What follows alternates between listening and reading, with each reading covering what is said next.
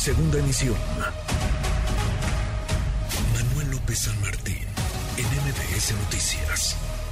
Economía y finanzas. Con Eduardo Torreblanca.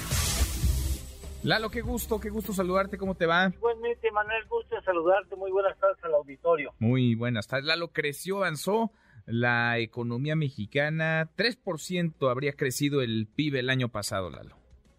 Mira, es un buen dato, ¿eh?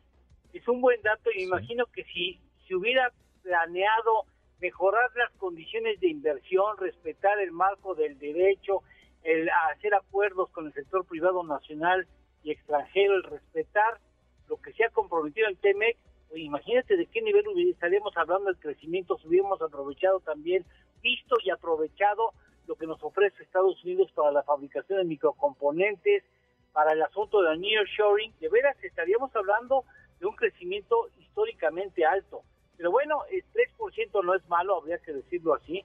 Es el PIB, es la, la medición que hace, en este caso el INEGI, es el organismo oficial que lo hace con metodologías internacionalmente reconocidas y validadas, de la riqueza que genera un país, en este caso nuestro país, en un periodo dado, en este caso el cuarto trimestre del año pasado, con esto se tiene el dato de todo el año, 3% con respecto al último trimestre del año anterior, estamos hablando de un crecimiento de 3.6%, crece mucho el sector primario, lamentablemente es un sector que tiene un peso muy escaso, muy pequeño ante el Producto Interno Bruto, el sector secundario eh, 3% y el sector terciario 3.6%, que es el que mejor refleja el ánimo del sector este, de la economía interna, el consumo interno. Me parece que son buenos datos, sobre todo porque se rompen tres, tres meses, perdón,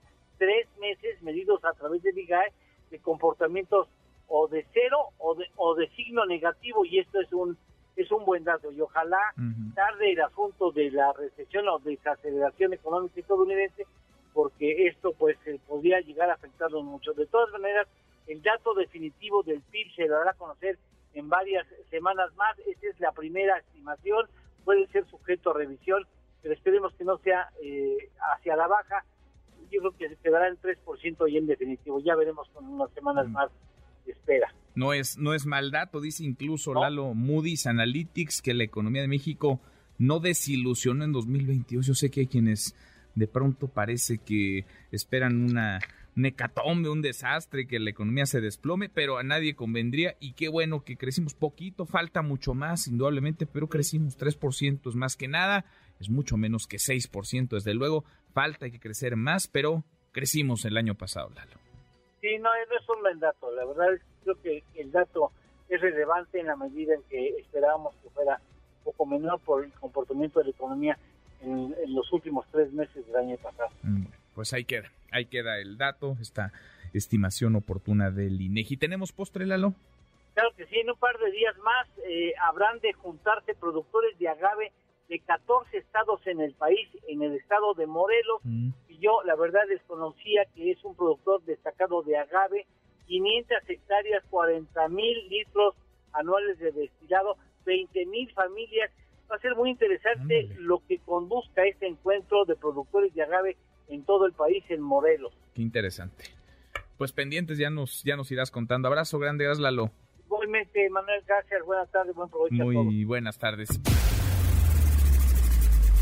redes sociales para que siga en contacto: Twitter, Facebook y TikTok. M. López San Martín.